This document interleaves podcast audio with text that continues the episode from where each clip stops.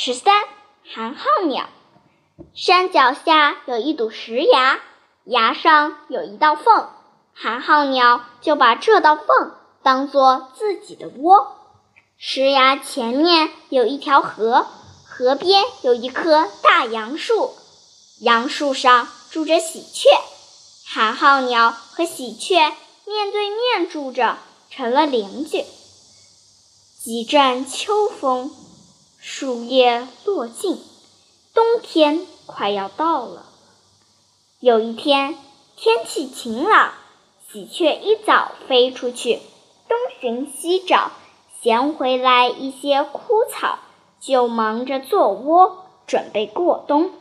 寒号鸟却只知道出去玩，累了就回来睡觉。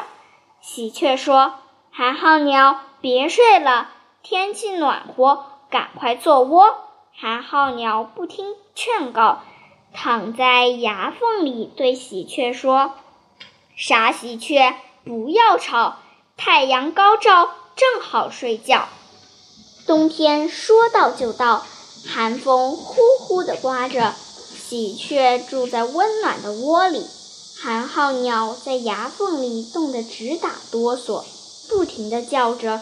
哆啰啰，哆啰啰，寒风冻死我，明天就做窝。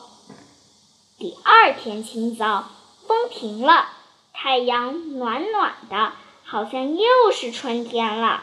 喜鹊来到崖缝前，劝寒号鸟：“趁天晴，快做窝。现在懒惰，将来难过。”寒号鸟还是不听劝告。伸伸懒腰，答道：“傻喜鹊，别啰嗦，天气暖和，得过且过。”寒冬腊月，大雪纷飞，北风像狮子一样狂吼，牙缝里冷得像冰窖。寒号鸟重复着哀嚎：“哆啰啰，哆啰啰，寒风冻死我，明天就做窝。”天亮了。太阳出来了，喜鹊在枝头呼唤寒号鸟，可是寒号鸟已经在夜里冻死了。